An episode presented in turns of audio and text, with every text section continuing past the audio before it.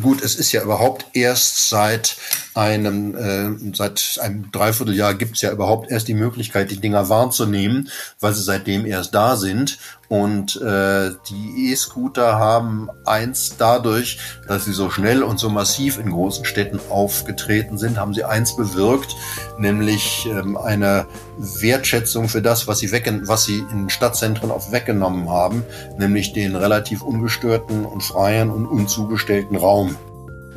Moin und willkommen bei Freifahrt, dem Interview-Podcast zum Thema Mikromobilität rund um Fahrräder, E-Scooter, Lastenfahrräder und neuen Fahrzeugkonzepten.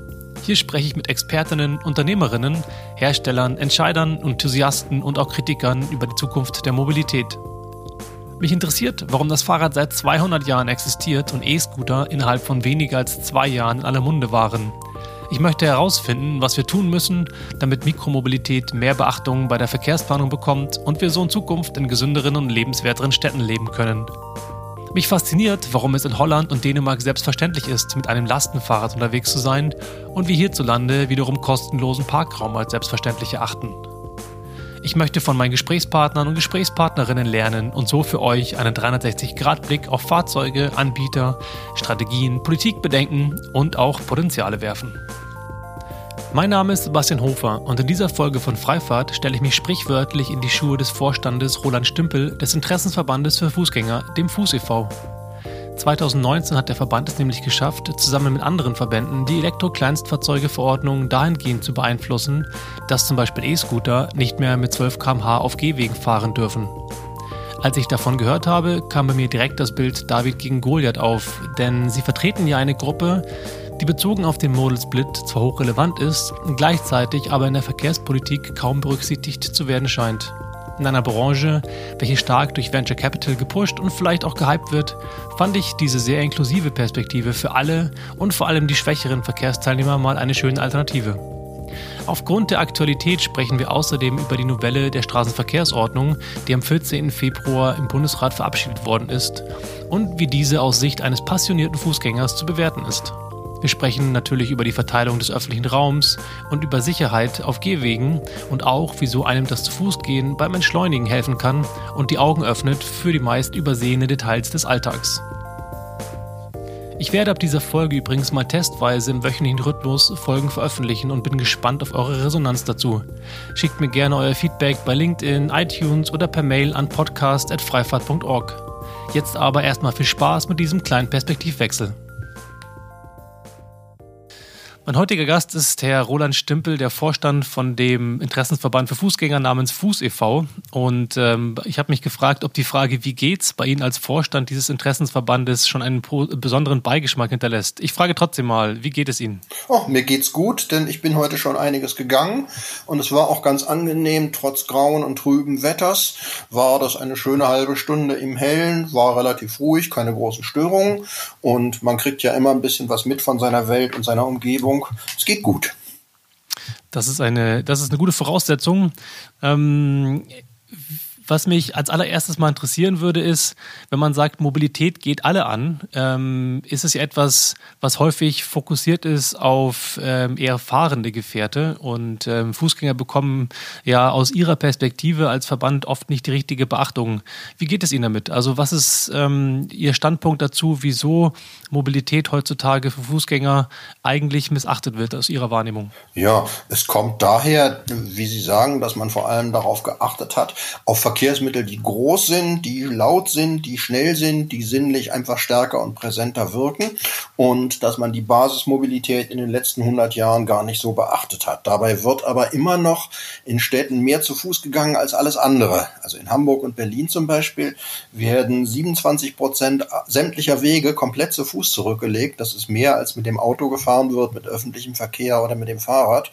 Und da müssen wir eben dieses immer wieder betonen und erklären, dass dieses die grundlegende Form der Mobilität ist. Denn auch alle anderen Wege haben ja einen Fußwegeanteil. Die Leute müssen ja zu ihrer, zum Bahnhof, zur Haltestelle, zu ihrem Parkplatz oder auch zum Fahrradständer erstmal irgendwie hinkommen. Also fast jeder ist zu Fuß unterwegs und dafür sollte es dann auch eine ordentliche, ordentliche Bedingungen geben.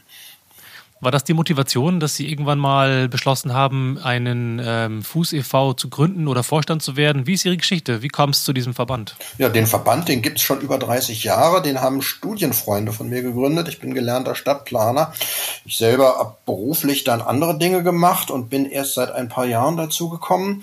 Sehr glücklich damit, weil es ein wunderbares, ein faszinierendes Thema ist. Es ist eben nicht nur Verkehr und Fortbewegung, sondern es ist auch Umwelterleben. Es, ist, es sind soziale Kontakte, ähm, es ist Stadterfahrung und es hat was mit Gesundheit zu tun, mit ganz, ganz vielem. Ein einerseits ganz simples Ding, man geht einfach los, ohne sich groß Gedanken zu machen über irgendwelche Technik oder Fahrpläne oder sowas und äh, gibt sich andererseits einer ganz komplexen und vielfältigen Sache hin. Ähm, wollen Sie ein bisschen mehr darauf eingehen, wie das dazu kam, dass Sie dann letztendlich den ähm, Vorstandsposten übernommen haben, wenn Sie sagen, das haben Freunde von Ihnen gegründet? Ja, gerne. Ähm, als ich, ich bin, bin ein bisschen privilegiert, ich konnte vorzeitig mit der Erwerbsarbeit aufhören. Ich war vorher Journalist, auch für solche Dinge wie Planen und Bauen und Architektur und sowas. Und da hat sich mir das angeboten, mich näher mit diesem Verband zu beschäftigen, einfach weil ich auch das, die Defizite gesehen habe, die da sind, dass Fußwege immer schmaler werden, dass sie immer stärker missbraucht werden von anderen, die da fahren, die da parken, die da irgendwas draufstellen. Und da dachte ich mir, das ist ein wunderbares Thema für Engagement. Da ist es, da gibt es ein großes Defizit. Der ADAC ist riesig, der hat 20 Millionen Mitglieder. Der ADFC, weiß gar nicht, wie viel der jetzt hat, irgendwas plus minus 100.000. Und nur unser kleiner Fuß e.V. hat bisher nur einige hundert leidenschaftliche Mitglieder. Und bei 80 Millionen Menschen, die in Deutschland zu Fuß gehen, kann man da doch mehr draus machen. Sie sagen, 100 Mitglieder hat der Fuß e.V.? 700 etwa. 700 Mitglieder, okay. Ja.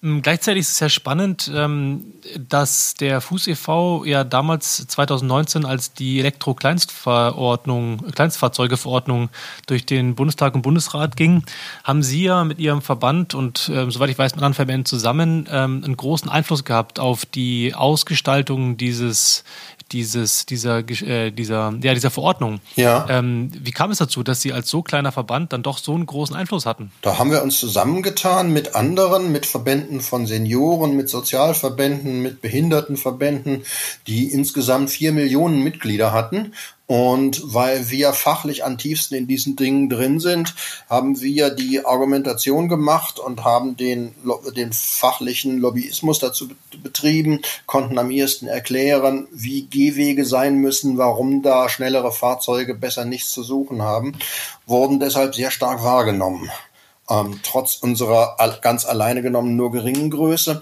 Da hat es dann eben die inhaltliche Qualität statt der Quantität gemacht. Wir waren dann auch im Bundestag zu einem Ausschuss eingeladen. Am Ende in der Schlussdebatte kamen wir dann sogar noch vor und es hieß, wegen des Widerstandes etlicher Organisationen und der Fuß e.V. wurde namentlich erwähnt, also besser keine Elektro-Kleinstfahrzeuge auf Gehwegen, zumindest nicht legal.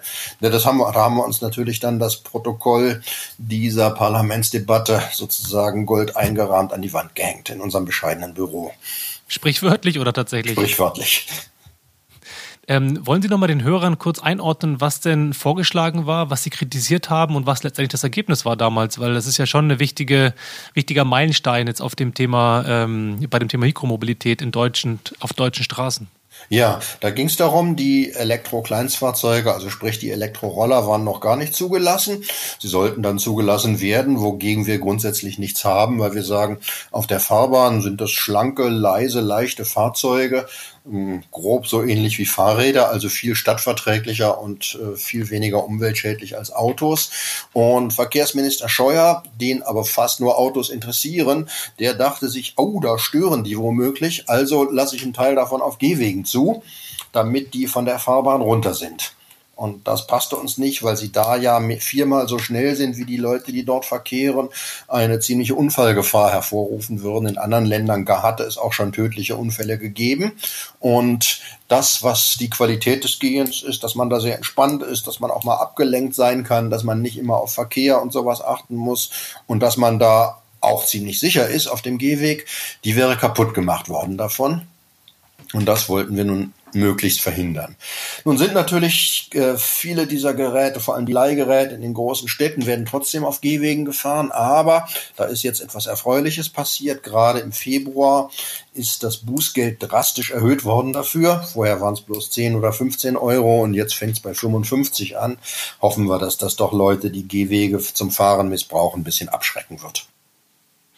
Hm, bevor wir jetzt zu dieser STVO-Novelle, von der Sie sprechen, kommen, würde ich ganz gerne noch ein bisschen bleiben bei der Verordnung 2019. Das heißt, Sie haben gesagt, Sie haben dafür gekämpft, dass ähm, diese Roller, Elektrokleinstfahrzeuge nicht auf dem Gehweg ähm, fahren dürfen. Waren Sie auch involviert bei der Sache mit den 12 kmh äh, Mono-Wheels, äh, Hoverboards und so weiter? Weil die durften ja, da war ja die Idee, dass die auf dem Gehweg fahren durften. Ich glaube, bei den bei den eigentlichen jetzt Kickscootern, wie sie kennen, wie wir sie kennen, war es ja gar nicht klar, oder? Wie war das damals? Ja, bei denen sollte es zwei Klassen geben, die 20 Kilometer Klasse, die dann auch ähm, zugelassen worden ist und eben noch eine 12 Kilometer Klasse, die schon von Kindern hätte benutzt werden können und die auf dem Gehweg hätte fahren sollen. Man hätte die aber äußerlich gar nicht unterscheiden können und jeder hätte gesagt, ich habe doch so, der da fährt, ich habe doch so ein 12 Kilometer Teil, das wäre völlig unkontrollierbar gewesen.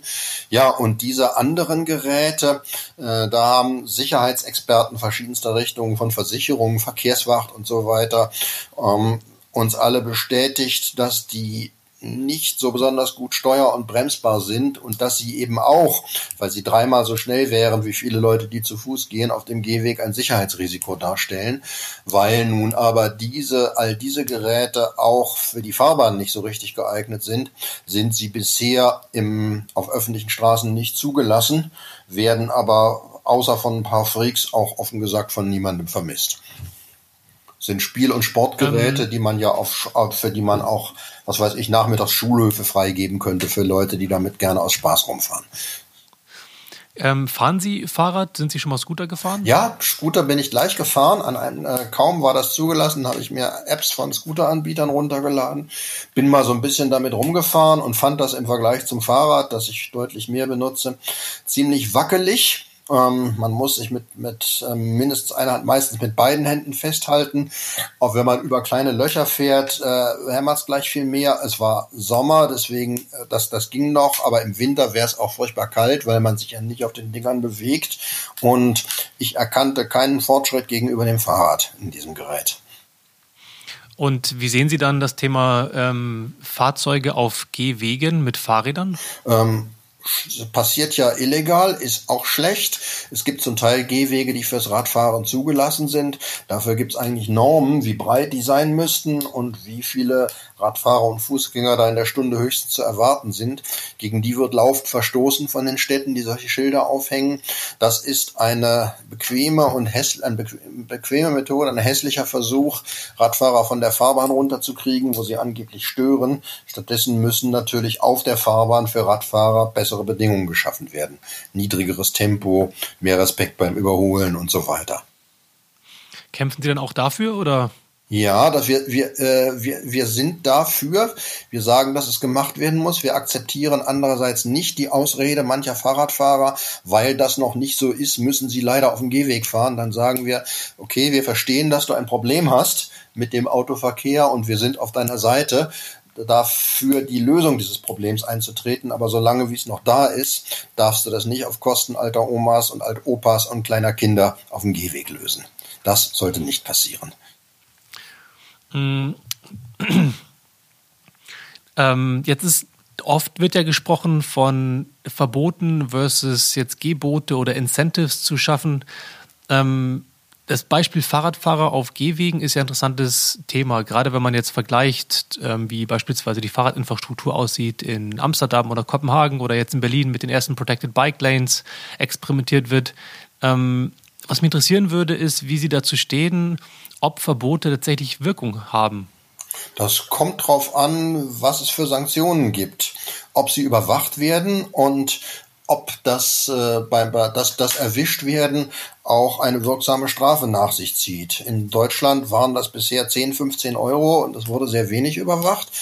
Unser Gegenbeispiel ist Frankreich. Da kosten ziemlich viele Dinge Das reicht vom äh, Handy benutzen im Auto über das Kinder auf dem Fahrrad ohne Helm fahren lassen bis eben zum Gehweg fahren mit Scootern und Fahrrädern kosten 135 Euro. Und das scheint mir ein wesentlicher Grund dafür zu sein, dass man in Paris auf den Trottoirs der Boulevards noch entspannt flanieren kann es, es funktioniert, es muss nur halt teuer und abschreckend sein, dann macht's auch keiner. Ich finde es viel besser zu sagen, die Leute, die gegen eine Regel verstoßen, ähm, werden dafür bestraft, als sowas zu sagen, wie die alle Radfahrer bräuchten jetzt einen Führerschein oder die müssten alle ein Nummernschild haben oder so. Das belastet nur ganz viele Leute mit Bürokratie und Aufwand, der gar nicht nötig ist. Es belastet alle, die sich noch, die sich regeltreu und rücksichtsvoll verhalten und das wollen wir ja nicht. Die sollen ja in Ruhe äh, neben, neben dem Gehweg weiterfahren und wir winken ihnen fröhlich zu. Aber wie kommt es denn Ihrer Meinung nach, dass sich Leute so regeluntreu und äh, rücksichtslos verhalten? Und gerade offensichtlich nach Ihrer Auffassung machen das ja Fahrradfahrer oder Scooterfahrer. Ähm, ein Teil davon macht es und es hat zwei Gründe. Manchmal ist der Grund tatsächlich, dass sie sich auf der Fahrbahn unsicher fühlen. Ganz oft ist es aber schlichte Bequemlichkeit. Da gibt's Beispiele. Hier in Berlin, gibt's an ein paar Stellen so ganz lange Tunnel durch Bahnhöfe ähm, oder Wege durch Bahnhöfe, wo die, die eng sind und schmal sind, wo etliche Leute rumlaufen, wo es sich eigentlich gehört, dass man absteigt, aber manchen Leuten klebt irgendwie der Popo am Sattel, die kommen nicht runter von ihrem Gerät. Also das Paradoxe ist, dass das Benutzen so eines eigentlich dynamischen und schlanken Gerätes auch, Gerätes auch eine gewisse Trägheit mit sich bringt, ähm, dass es manchen Leuten unmöglich scheint, mal eben das Bein einzuschwingen, abzusteigen und 20 Meter oder 50 Meter zu schieben. Aber ich glaube, das ist eine, eine Erziehungssache. Ähm, wenn so jemand ein, zwei Mal gezahlt hat, dann macht er das auch. Wären Sie dafür, Scooter, E-Scooter komplett zu verbieten? Nee, gar nicht. Also ähm, was auf, auf der Fahrbahn ist, gegen die ja nichts zu sagen.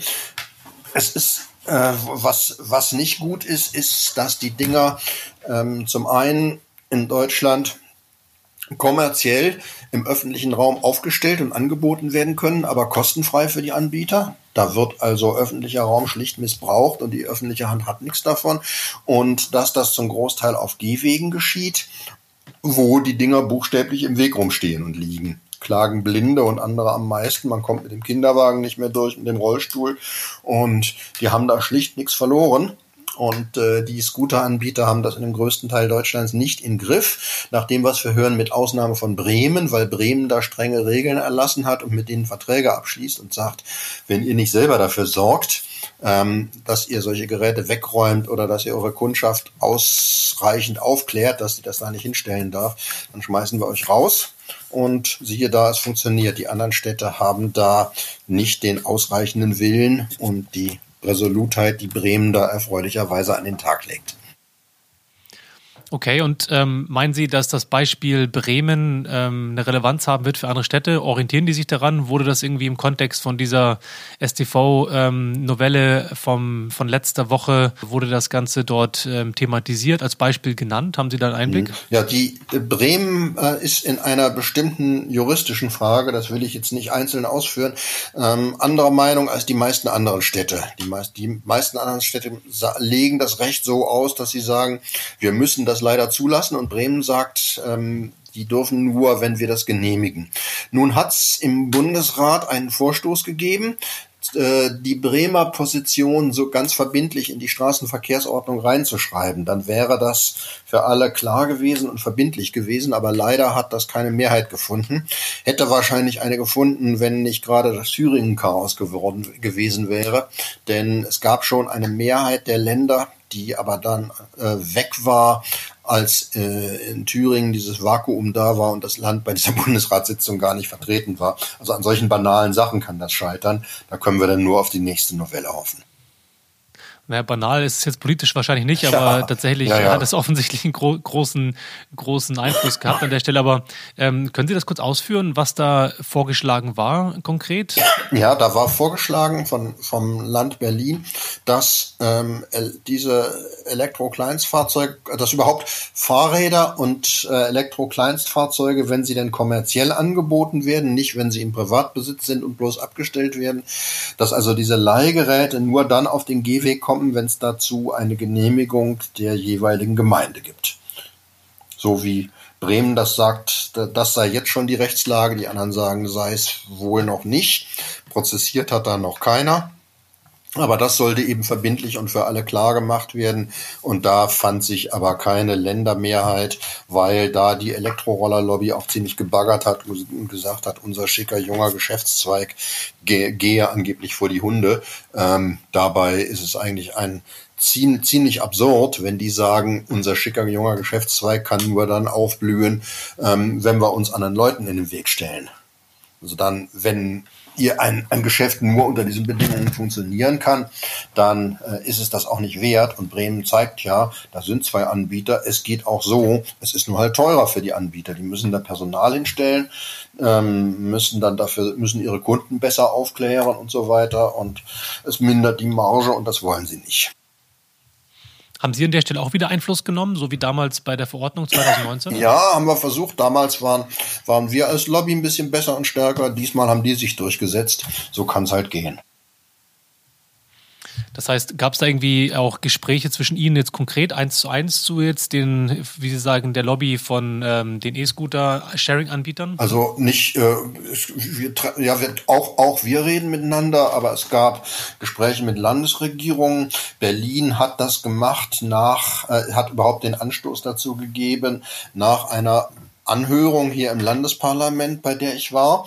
Ähm, da hat es also durchaus gewirkt und wir äh, glaubten ja sogar schon eine Mehrheit zu haben im Bundesrat. Vorher im, in Ausschüssen hatte es eine Mehrheit gegeben, aber dann stellte sich leider raus, es war nun doch keine da. Pech gehabt. Ähm, und was waren die, die Argumente denn an der Stelle der, des Bundesrates, warum dieser Passus denn nicht äh, übernommen worden also ist? Also die, äh, manche eher ländliche Bundesländer interessiert es nicht so. Und diese ähm, und Schleswig-Holstein zum Beispiel, ähm, die, wo die sagen, bei uns haben wir doch keine großen Probleme, warum, warum sollen wir das regulieren? Und bei anderen hat die E-Roller-Lobby eben gesagt, gesagt, das, was man dann immer sagt in solchen Fällen, da gehen Arbeitsplätze kaputt und dann habt ihr weniger Steuereinnahmen und solche Sachen. Und ja, da haben sie eben bei bestimmten Landesregierungen dann ein offenes Ohr gefunden. Aber damit muss man Kann es sein? So geht, so geht Verbände, Politik und Lobbyismus. Man gewinnt nicht immer. Manchmal, genau, manchmal ist das Denkmal, manchmal ist man die Taube. Ja. Ähm, aber ähm, was mich interessieren würde, ist, ob kann ja sein, wurden irgendwelche Argumente genannt, vielleicht seitens der Politik, dass gesagt wurde, naja, es ist tatsächlich ein Potenzial, das wir hier sehen, welches wir einfach jetzt äh, unterstützen wollen, auch wenn äh, immer gesagt wird, dass natürlich öffentlicher Raum für Cafés beispielsweise auch bezahlt werden muss und man eine Genehmigung für braucht. Mhm. Also das darüber ist äh, in im Vorfeld dieser StVO-Änderung ist darüber wenig gesprochen worden, aber es wird, wird sonst beredet und es wird genau in, es wird in der Richtung argumentiert, vor allem, dass man sagt, ähm, Verkehr ist ein reguliertes und ein überreguliertes Gebiet. Ähm, da wollen wir jetzt nicht noch mehr Regulierung schaffen. Und es ist aber auch, das muss man sagen, ein Mangel an Erkenntnis, Mangel an Wertschätzung für Gehwege und für Fußgänger. Das ist, äh, da, da müssen wir auch noch viel arbeiten. Es gibt nach wie vor Landesregierungen und Politiker, die einfach äh, kein Gespür dafür haben, dass dieses ein ganz wichtiger Raum ist, ein ganz wichtiger Verkehrsraum auch. Nicht zuletzt gehört der Bundesverkehrsminister zu diesen Leuten. Ich unterstütze auf jeden Fall die, ähm, die, die, die Position, dass die Verteilung des öffentlichen Raums hin zu Fahrradwegen, Fußwegen oder Straßen ein wenig seltsam ähm, sich entwickelt hat in den letzten Jahren, auch äh, unter der Prämisse des, der autofreundlichen Stadt. Da sind Sie als Verkehrsplaner ja auf jeden Fall besser drin. Haben Sie zufällig irgendwie eine, eine Größenordnung oder so, wie viel Fläche eigentlich in Deutschland für Straßen, Parkplätze, Fahrradwege oder Fußwege so prozentual, prozentual ähm, genutzt werden? Ja, es ist in großen Städten, ähm, ist es oft ein Fünftel der Fläche, auf der Häuser stehen. Also Häuser und deren Grundstücke und Gärten und somit einbezogen sind Verkehrswege. Das ist schon ganz schön viel. Der, ein kleiner Teil davon ist Eisenbahn und Kanäle und sowas und der größte Teil ist Straße. Auf den Straßen wiederum ist der seltsame Zustand, dass für die Mehrheit der dort unterwegs seienden Menschen, die zu Fuß gehen, äh, Fahrrad fahren in, in, und, oder auf dem Weg zum Bus, zum öffentlichen Nahverkehr sind zu Fuß, nur eine, eine ein kleinerer Teil der Fläche zur Verfügung steht, wogegen für eine Minderheit, nämlich die, die mit dem Auto fahren oder ein Auto irgendwo parken, der größere Teil der Fläche da ist. Ist also eine völlig schiefe Verteilung, die äh, von Autofreunden damit begründet wird, na ja, die brauchen halt so viel Platz aber äh, die Frage ist, wa warum soll jemand, der sagt, ich habe nun mal da ein größeres Gerät, das, äh, warum, was, wieso soll das rechtfertigen, dass äh, dieser jemand dann auch mehr, einen größeren Anteil des öffentlichen Raumes bekommt, für den er ja nichts oder in der Regel fast nichts zusätzlich bezahlen muss. Auch Anwohnerplaketten sind ja billig, kosten ja auch nur 10, 20, 30 Euro im Jahr maximal. Oder, und äh, deswegen sagen wir, es ist doch eigentlich gerechter, Raum gleichmäßiger aufzuteilen, so dass alle ihre Chance haben. Und wenn jemand dann mit einem größeren sperrigen Gerät da durchkommt und es für sein Verkehrsmittel ähm, nicht mehr Raum gibt als für die anderen, dann äh, hat er eben Pech gehabt, dann soll er ein schlankeres Verkehrsmittel nehmen. Das ist ja eine Position, die auf jeden Fall ehrenwert ist, aber gleichzeitig ja ein bisschen weltfremd. Was kann man denn tun, um dort diese Vision, von der Sie sprechen, ähm, der näher zu kommen? Also man, äh, wir sagen jetzt nicht, Leute, ihr dürft jetzt nicht mehr ein Auto haben, ihr müsst das verkaufen oder ihr dürft irgendwo gar nicht mehr hinfahren. Wir sperren jetzt ganze Städte fürs Auto ab, sondern wir sagen zunächst mal, äh, man soll dafür sorgen, dass andere Fortbewegungsarten attraktiv sind, auch für Menschen, die heute ein Auto haben. Das fängt damit an, dass es ein ganz schöner Stress sein kann, die zehn Minuten zu Fuß zum Bäcker zu gehen, weil man da über zwei Hauptverkehrsstraßen muss oder der Fußweg vor der Haustür völlig zugeparkt ist oder sowas.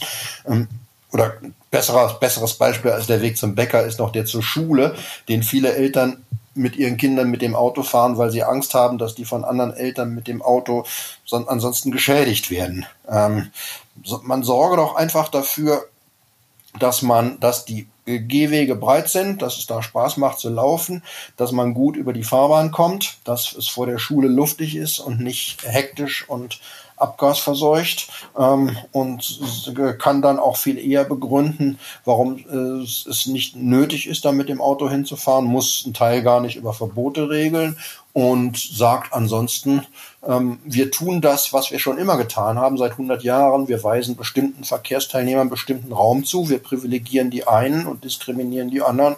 Das drehen wir jetzt einfach mal um drehen wir um aus äh, ökologischen Gründen und aus Sicherheitsgründen ähm, und äh, auch aus, äh, aus Gründen der Nach- und auch nicht zuletzt auch aus sozialen Gründen.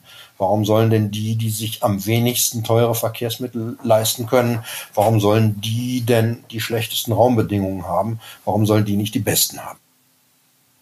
Jetzt spricht er ganz viel Überzeugungstätertum aus ihm raus und gleichzeitig würde es mich interessieren, wie es eigentlich sich anfühlt, als ähm, Verband einer Minderheit, also zumindest jetzt in den Teilnehmer, also jetzt in, in Mitgliederzahlen und in Relevanz ihres Verbandes, jetzt nicht in äh, tatsächlichen Fußgängern da draußen, weil da haben Sie ja schon gesagt, reden wir von der relevanten Größe, gegen die Interessen von jemandem wie beispielsweise unserem Bundesverkehrsminister zu kämpfen.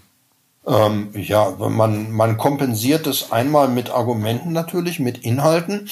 Und man kompensiert es in der ständigen Erinnerung daran, dass eben viele Menschen zu Fuß gehen. Und dass es auch bei denen, die besonders darauf angewiesen sind, speziell auf der kommunalen Ebene auch irgendwann mal hm, durchaus die Stimmabgabe entscheiden kann. Die meisten Fußgängerthemen werden ja nicht von der Bundesregierung entschieden, das ist dann mal eine Straßenverkehrsordnung, sondern die passieren in der Stadt oder in dem Ort. Da geht es darum, wie breit ist der Bürgersteig, was wird da ausgebaut, wird, wie wird die Ampel geschaltet, kommt nicht vielleicht stattdessen ein Zebrastreifen hin, wie wird gegen Parksünder vorgegangen und so weiter. Alles lokale Themen, die man auch lokal angeht und da lassen sich dann auch die, die Entscheider die äh, Ämter leiten oder die Bürgermeister sind oder werden wollen, ähm, lassen sich auch eher davon überzeugen, dass sie etwas ähm, Mehrheitenfreundliches tun sollen. Wir beobachten da in letzter Zeit einen ziemlichen Stimmungsumschwung. Vor zwei Jahren gab es noch einen aus unserer Sicht unmöglichen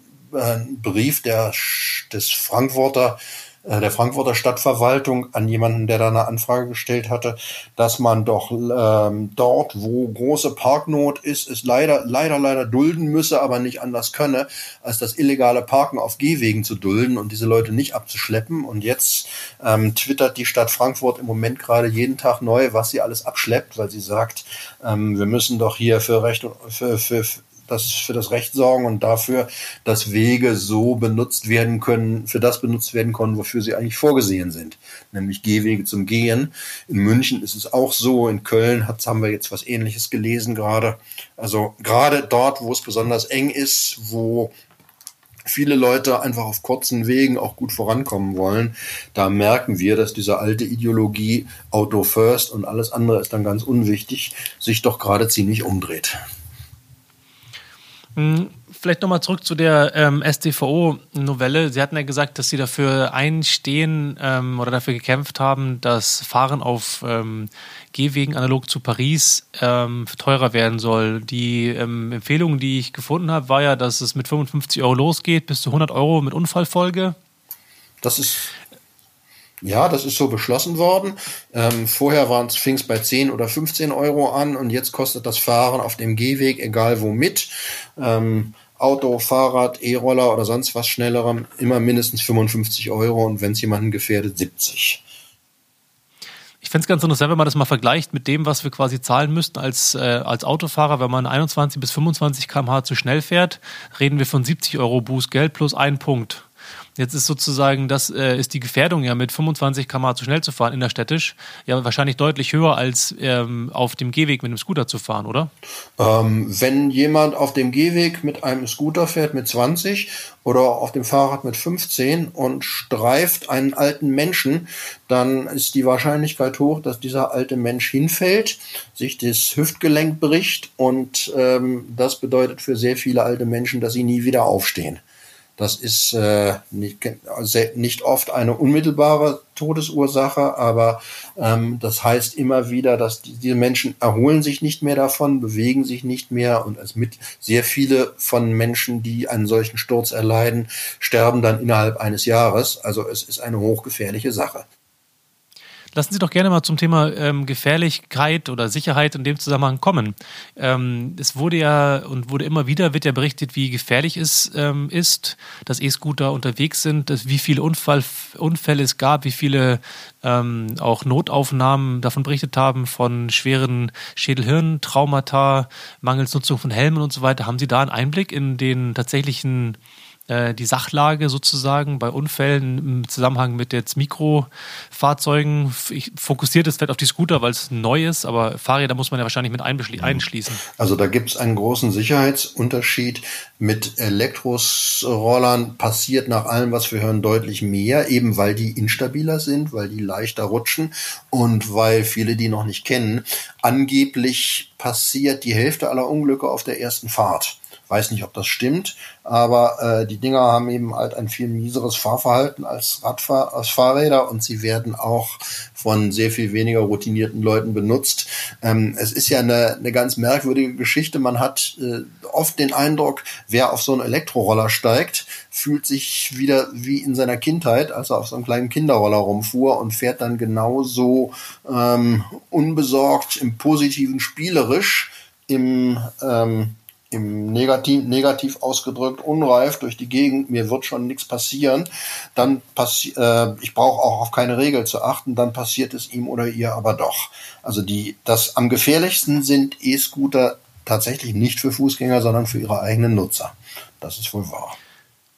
Können Sie da ähm, äh, Quellen ähm, heranführen, die das, die das auf Basis derer äh, man das irgendwie untersuchen kann? Weil ich habe da ähm, tatsächlich nur eine gefunden. Also es gibt jetzt noch keine hochaggregierten Statistiken. Äh, die, die deutsche Unfallstatistik, die, die, die amtliche, die hat das noch, glaube ich, noch gar nicht als eigene Kategorie. Aber das, was man hört von einzelnen Städten, die dann sagen, in so und so viele ähm, Wochen oder Monaten so und so viele hundert Unfälle. Das klang schon nicht schön und ich habe es auch schon selber gesehen. Es war es gerade vor knapp einer Woche auf dem Platz vorm Brandenburger Tor, war so ein bisschen feucht Das Pflaster war so ein bisschen glatt. Niemand zu Fuß und auch niemand mit dem Fahrrad hatte da Probleme. Aber jemand mit dem Scooter, der da auch ziemlich freundlich gesagt dynamisch durch die Fußgänger schlängelte, ähm, lag dann auf einmal auf der Seite. Der war schlicht ausgerutscht, weil er die, sein Gerät überschätzt hatte oder seine Fahrfähigkeiten. Ich habe die Studie Safe Micromobility von dem ähm, International Transport Forum gefunden und dort ist es ganz interessant, wird angegeben, dass ähm, tatsächlich die relevanteste ähm, Unfallursache immer noch Motor Vehicles, also wahrscheinlich äh, vornehmend Autos oder vielleicht Motorräder sind, die zu Unfällen führen. Und auch, dass die Unfallzahlen auf Basis eben von zwei Sharing-Anbietern tatsächlich vom September 2018 bis August 2019 immer ähm, runtergegangen sind. Also scheinbar ist es so, dass es zu einem Lernverhalten kommt und relativ schnell ähm, doch die Zahlen sich in dem Fall, muss ich kurz gucken, ähm, signifikant reduziert haben. Also hier ist ungefähr ein Siebtel noch äh, nach einem Jahr mh, hm, vorliegen. Ah ja, gut. Muss man in Deutschland gucken, da sind, waren sie ja erst ab Juni 2019 zugelassen. Wie sich seitdem entwickelt hat, sicher ist es im, im Winter weniger und ganz bestimmt sind natürlich die absoluten Unfallzahlen ähm, gar nicht vergleichbar. Ähm, das liegt ja schon an den, an den, äh, daran, dass sie als Verkehrsmittel nach wie vor eine exotische Ausnahme sind. In Berlin wurden im Herbst 45.000 Fahrten pro Tag mit Elektrogeräten zurückgelegt ungefähr. Es gab aber zugleich ungefähr ähm, ein, das, äh, ich glaube, fünf Millionen Fußwege pro Tag, wenn man die zum Bahnhof und so mitrechnet und ähm, auch weit über eine Million Autofahrten. Schon deshalb passiert weniger und es ist, das ist absolut richtig. Auto ist nach wie vor am gefährlichsten. Alle Menschen zu Fuß, die, die zu Fuß waren und im vorigen Jahr in Berlin umgekommen sind, es waren über 20, sind in der Tat nicht von, äh, von Radfahrern oder von Scooterfahrern, ähm, sondern sind bei Unfällen mit Autos ums Leben gekommen. Das ist, das ist die, die sind sehr, Autos sind viel schneller, Autos sind viel größer und äh, da passiert viel eher was. Das ist abs, äh, absolut richtig, dass wenn es um Unfälle und Gefahr geht, man dort am meisten Handlungsbedarf hat. Mm, die genannte Studie zitiert eben auch, dass sie sagen, dass der, der, der Personenunfall durch einen Scooter induziert, also was Sie gerade gesagt haben, jemand auf einem Scooter oder Fahrrad fährt in einen Fußgänger hinein ähm, dass der einfach sehr stark unterrepräsentiert zu sein scheint, weil er selten gemeldet wird. Insofern ist es sicherlich mit Vorsicht zu genießen. Mhm. Ähm, ich weiß jetzt auch nicht, aus welchem ja. Land, aus welchem Land die Studie kommt und wie da die äh, müsste, wahrscheinlich aus den USA, ah, ne, oder? Naja, die USA ist gemittelt aus, äh, also die Studie ist tatsächlich ähm, sowohl ähm, amerikanisch als auch europäisch. Also da werden auch äh, beispielsweise Paris, von dem wir schon gesprochen haben, ist Teil, ist Teil der Erhebung. Also das ist ähm, ja. Ähm, ja, ja. zieht sich also, auch auf diese Länder. Gut, äh, es ist im äh, eine makabre Geschichte. Ähm, im, als es äh, 2018 in Spanien zugelassen ist, gab es ja bald einen schlimmen Unfall. Alte Frau von junger Scooterfahrerin totgefahren, die gerade auf ihr Handy geguckt hatte. Dann waren die Dinger erstmal in Spanien Spanien, in einigen spanischen Städten für eine Weile wieder verboten, dann sinken natürlich auch die Unfallzahlen. Also so eine in, äh, hochaggregierte internationale Studie, ähm, da bin ich erst mal ziemlich skeptisch mit unterschiedlichen Ländern und unterschiedlichen Regulierungen und Fahrbedingungen oder so. Aber es ist äh, eine banale Tatsache, dass Geschwindigkeiten von Verkehrsteilnehmern auf gleichen Wegen nicht zu unterschiedlich sein sollten und dass äh, dort, wo Leute ähm, auch mal abgelenkt oder verträumt oder spontan als Kinder mit fünf Stundenkilometern unterwegs sind, nichts hingehört, was 20 fährt. Genauso sagen wir ja auch 50 ist zu hoch für städtische Fahrbahnen. Da sollte sich die Geschwindigkeit der Autos eher der Geschwindigkeit von Fahrrädern und Scootern annähern. Da reicht denn 30 oder manchmal auch 20.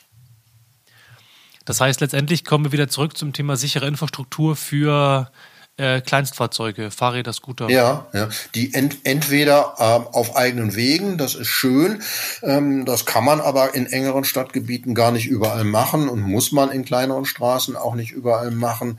Ähm, da ist der, der aussichtsreichere Weg zu dafür zu sorgen, dass Geschwindigkeiten sich anpassen und die, die, äh, das Maß des, des üblichen Tempos eher von denen bestimmt wird.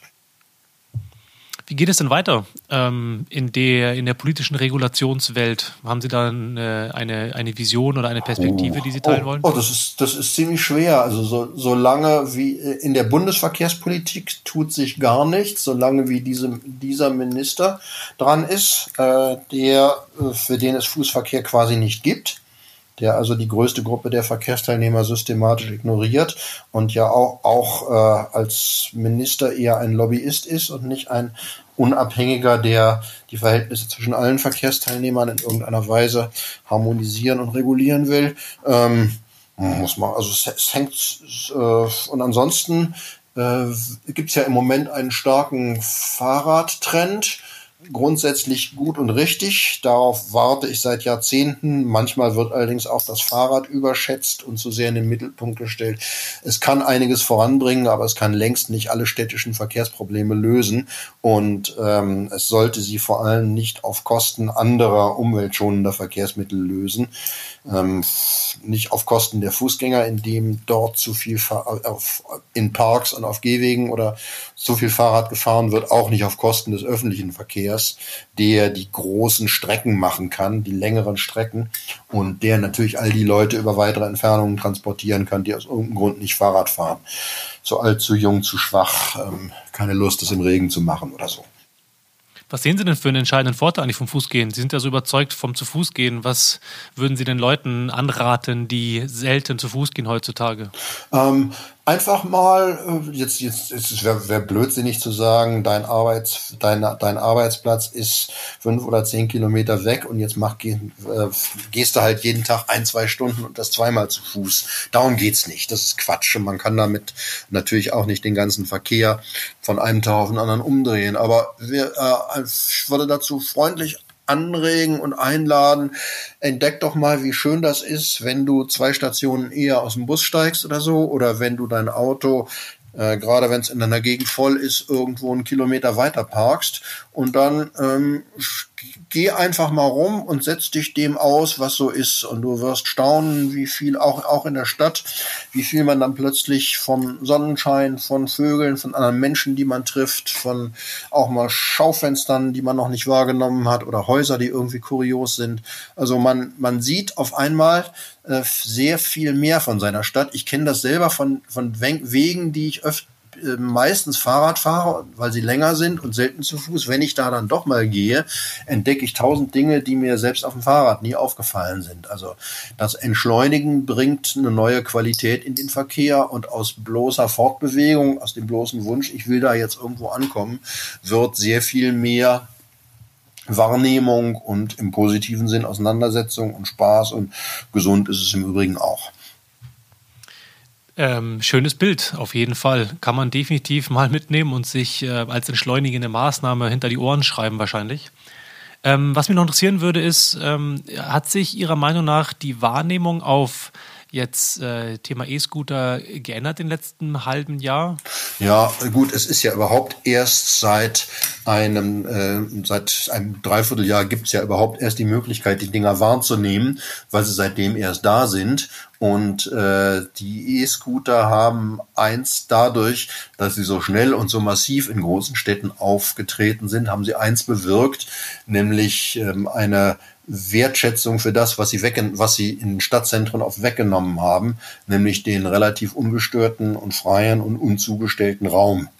Ähm, und ich habe, äh, es hat, ist eine, eine für uns verständliche Abneigung gegen die Dinger bei vielen Leuten aufgetreten und Jetzt ist nun gerade Winter, jetzt werden sie ein bisschen weniger benutzt, aber sie äh, nach wie vor sind sie ja eine, ein absolutes Minderheitenverkehrsmittel, das sehr viel mehr Leute stört, als es voranbringt. In Berlin kommt in der, auf der sogenannten, dem, was die immer die letzte Meile nennen, kommt auf eine Scooterfahrt, kam auch in der besseren Jahreszeit ähm, fast 200 Fußwege und ich glaube, bei dem Verhältnis wird es auch bleiben und ähm, es ist ja nicht zwingend, dass eine so kleine Gruppe, eine so viel größere Gruppe von Verkehrsteilnehmern bei ihren schlichten Verrichtungen im Alltag stört. Ähm, in Hamburg fand ich es interessant. Hamburg hat tatsächlich, also auch so die, die Behörde für Verkehr, gesagt, dass eigentlich die Entwicklungen deutlich positiver waren als erwartet. Andersrum gesagt, es ist deutlich weniger Chaos ausgebrochen. Mag auch daran liegen, dass sie deutlich stärker in Kontakt waren mit den Anbietern im Vergleich zu Berlin. Und ähm, eigentlich die, ja, die Erkenntnis war, so schlimm ist es eigentlich gar nicht. Wie sehen Sie das? Ja gut, es kommt, kommt dann immer darauf an, was man erwartet hat. Ähm, ich war jetzt ein paar Mal in Hamburg seitdem und äh, hatte da jetzt auch keine besonders schlechten Erfahrungen. Ja, es gibt bestimmte Punkte. Berlin ist dichter und enger und da gibt's mehr Tourismus und äh, es ballt sich dann natürlich in bestimmten Gegenden. Und in Berlin ist überhaupt eher ein Sozialklima da, dass die Leute dazu verführt, sich auch mal ähm, das so zu verhalten, wie sie es nennen, frei, aber in, was in Wirklichkeit dann auch oft rücksichtsfrei heißen kann. Ähm, da, ich glaub, glaube, da gibt's noch graduelle Unterschiede. Ähm, Hamburg ist vielleicht ein bisschen so wie Bremen, nicht ganz so reguliert, aber besser. Und ich kann mir das schon vorstellen, wenn die äh, und auch wenn, wenn Hamburgs äh, Stadtregiment den Leuten äh, signalisiert hat, Leute, ihr kriegt größere Probleme, wenn ihr da schlecht euch schlecht benehmt, dann kann das auch durchaus helfen. In Berlin hat man das eben nicht getan. Da hat man so, so wie so oft bräsig gesagt am Anfang, ach, die lassen wir jetzt mal kommen und gucken wir mal, ob wir da irgendwas machen müssen. Ähm, was mich noch interessieren würde, ist, hatten Sie bevor der, vor der Einführung von diesen E-Scootern ähm, eigentlich eine, ähnlich, ähm, eine ähnliche Wahrnehmung der Fußgänger, deren äh, Interessen Sie ja vertreten hinsichtlich des Fahrradverkehrs? Oder ist es jetzt erst so richtig aufge, aufgeblüht und aufgeploppt? Also es gab äh, eine ähnliche Problemwelle, ist schon mal aufgetreten und besteht nach wie vor gar nicht so lange davor, als massenhaft äh, Leihräder, vor allem von chinesischen Anbietern, auf, über die Städte geregnet sind. In München war das ja auch so. Da, stand, ja. da waren auf einmal ähm, in fünfstelligen Zahlen standen so gelbe oder rote Leihräder überall ähm, am Weg oder noch schlimmer auf dem Weg und äh, besetzten quasi die Stadt, besetzten sie optisch und besetzten die Gehwege auch physisch. Da gab es das gleiche Problem dann schon mal. Ähm, das heißt, das Problem ist dann sozusagen, ist das, das Leihsystem, nicht das Fortbewegungsmittel an sich? Nee, das Fortbewegungsmittel an sich ist überhaupt kein, ist ein besseres Fortbewegungsmittel als Autos. Und das Problem ist, dass äh, es, es keine richtigen guten Leihplätze gibt. Ähm, dass man das, man kann das lösen. Man sieht das in Paris. Da gibt es ein hervorragendes Fahrradverleihsystem mit äh, 1200 Stationen. Und da findet man an äh, alle, alle zwei Straßenecken findet man so eine Station. Äh, da stehen die Dinger nirgendwo im Wegraum, denn man muss sie ja da anschließen. Das kostet auch nicht viel. Ich glaube, die, die ersten die erste kurze Fahrt ist sogar umsonst. Das entlastet da die Metro und entlastet die Fahrbahnen und so. Also Fahrrad- und Rollerleihsysteme können eine wunderbare Sache sein. Man muss sie nur halt stärker regulieren, als das in Deutschland der Fall ist. Jetzt könnte man ja sagen, dass ja die Idee von Fahrradleihsystemen oder vor allem noch mehr mit Scooterleihsystemen ja genau der Vorteil ist, dass Free-Floating-Systeme einen ja genau dahin bringen, wo man hin will. Also wenn Paris ist tatsächlich ein unfaires Beispiel sozusagen, weil die ein sehr gutes Netz an Stationen haben, da haben Sie recht. Hamburg beispielsweise ist so an der Grenze, dass es sehr gut nutzbar ist, das Stadtratsystem, aber es gibt durchaus einige weiße Flecken, wo man dann irgendwie noch 5, 6, 7, 800 Meter vielleicht gehen müsste. Jetzt kann man sagen, meine Güte, 800 Meter gehen. Manche, für die ist es genau dann der Scooter, der das, äh, die, diese, diesen Weg ähm, überwinden sollte. Oder andersrum gesagt, ich will genau vor die Tür fahren. Ähm, warum soll man das denn verbieten, wenn das eigentlich so praktisch ist? Also äh, kommt eben drauf an. Man kann ja, man muss das ja auch nicht nur auf eine Weise machen. Man kann ja sagen, es gibt dichte, dichte und enge Stadtgebiete. Ähm, da stört es, wenn die, wenn die vor die Tür fahren. Da ist aber auch eine größere Dichte von Stationen wirtschaftlich. Und da darf man eben nur an Stationen abholen und hinfahren. Und dann gibt es weitläufige Vororte, wo aber auch mehr Platz ist, wo es auch nicht so, überhaupt nicht schlimm ist, wenn da mal alle 200 Meter am Gehwegrand ein Fahrrad steht oder ein E-Roller steht oder so, da muss es dann eben keine Stationen geben, sondern da ist dann da ist komplett Free Floating. Ich fände es aber albern und völlig unnötig zu sagen, ähm, weil ich ein Fahrzeug habe, habe ich jetzt auch das Recht, vor jeder Tür dieses Fahrzeug abzustellen.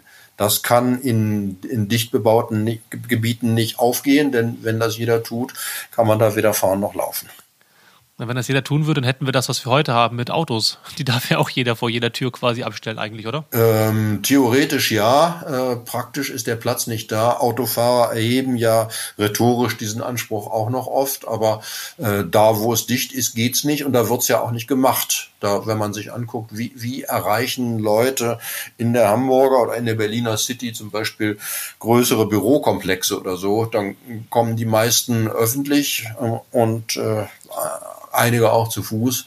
Und das Ganze funktioniert überhaupt nur, weil diese Leute überhaupt keinen Parkplatz brauchen. Also womit, dichte, enge Stadtgebiete kann man mit Individualverkehrsmitteln, die geparkt werden müssen, schlecht erschließen. Womit wir bei dem Thema Umverteilung von öffentlichem Grund und ähm, ja, vielleicht sogar Wegnahme von Flächen von Autoverkehr wären. Ja, was heißt Wegnahme von Flächen? Ich würde sagen, Autoverkehr soll sich Flächen mit anderen äh, ähm, Fahrzeugen teilen, soll sie sich so oft so teilen, dass die anderen da auch gut vorankommen. Und dann werden auch etliche heutige Autofahrer entdecken, dass man mit einem schlanken Fahrzeug besser vorankommt, dass es im Übrigen auch viel weniger kostet. Und es ist ja auch durchaus ein Anreiz, wenn wir sagen, die, ähm, der, ähm, wenn du mit dem Auto irgendwo in die City willst, dann musst du ein Parkhaus nehmen und zahlst die Stunde fünf Euro oder so und musst dann eben doch noch die 500 Meter laufen.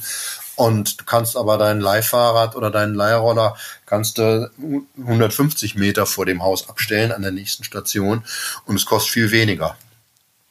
Das heißt, äh, habe ich das richtig verstanden, dass Sie nicht dafür sind, Pkw-Plätze umzuwidmen? Für, doch, ähm, doch gerade so, okay. eben drum. Um gerade diesen Leuten, ähm, um, um es, es soll äh, der der Weg zum Ziel, der Weg von der Station zum Ziel, dass jemand wirklich ansteuert, soll mit Fahrrädern und Leihrädern viel kürzer sein. Bin ja gelernter Ingenieur und bin da einfach für Effizienz und sage, es ist äh, ein Platz ist viel besser genutzt, ein Parkplatz, wenn da acht schlanke Fahrzeuge draufstehen können, als ein nicht so schlankes. Achtmal mehr, achtmal mehr Verkehrsmittel auf einem Parkplatz, das ist durchaus eine Hausnummer, bei der man sagen sollte, dann äh, muss der eine mal seufzend verzichten, weil ja insgesamt dann für viel mehr Mobilität und für Parkplätze für viel mehr Menschen gesorgt wird. Sehr schön. Dann wäre meine letzte Frage, wenn Sie jetzt ähm, in der nächsten Legislaturperiode Verkehrsminister wären, was würden Sie als allererstes tun? Ähm, Tempo, also die, ich würde in Staffstätten ähm, die heutige Regel umdrehen. 50 ist die Regel äh, und 30 ist die Ausnahme. Ich würde sagen, 30 ist das Regeltempo und 50 ist die Ausnahme da, wo es nachgewiesenermaßen nicht so gefährlich ist. Äh, das würde die Unfallzahlen ganz drastisch senken. Und das würde es allen Leuten, die umweltschonend unterwegs sind, zu Fuß, mit dem Fahrrad, auch mit dem E-Roller, würde es das Leben sicherer und angenehmer machen. Die äh, Verkehrsverhältnisse würden sich zugunsten dieser Leute drastisch ändern und mit dem Auto würde man gar nicht so viel Zeit verlieren, wenn man überlegt, dass das auf einer, äh, dass, dass äh, man würde öfter mal nur ein paar Sekunden länger brauchen, bis man bei der nächsten roten Ampel ankommt. Aber letztlich geht's da nur um einen, wenn man Bruchteil der insgesamt gefahrenen Zeit. Das Durchschnittstempo mit dem Auto ist zur Rush Hour auch heute schon bei ungefähr 30 Stundenkilometern. Daran würde sich dann gar nicht mehr so viel senken. Alles klar, dann vielen Dank für diese, diese Insights und vielen Dank auch für das Gespräch. Äh, ich fand es sehr, sehr spannend, mal eine Ihre Sicht auf die Welt zu bekommen aus sozusagen Fußgängerperspektive. Ähm, vielen Dank für die Zeit, Herr Stempel, und ähm, ich wünsche Ihnen noch einen schönen Abend. Ja, ich danke auch und wünsche viele gute Gänge. Ein dickes Dankeschön wieder mal fürs Zuhören und dein Interesse. All die Kommentare und Mails, die ich bekomme, motivieren mich sehr, Freifahrt weiter und noch besser zu machen für euch. Wenn du mir dabei helfen magst, dann klick bei Spotify, Deezer, Podigy oder iTunes auf Abonnieren und erzähle alle deinen Freundinnen und Kolleginnen davon, was du Spannendes gelernt hast und warum sie unbedingt auch meinen Podcast abonnieren sollten. Ich hoffe, ihr seid mit dieser Folge auf ein paar neue Gedanken gekommen. Vielleicht sind bohrende Fragen aufgetaucht oder ihr seht das Thema Mikromobilität bereits mit ein wenig anderen Augen. Schickt mir gerne weiterhin eure Fragen und Kommentare an podcast.freifahrt.org oder noch lieber zusammen mit einer Bewertung bei Apple Podcasts. In diesem Sinne, lasst die Haare wehen und auf bald.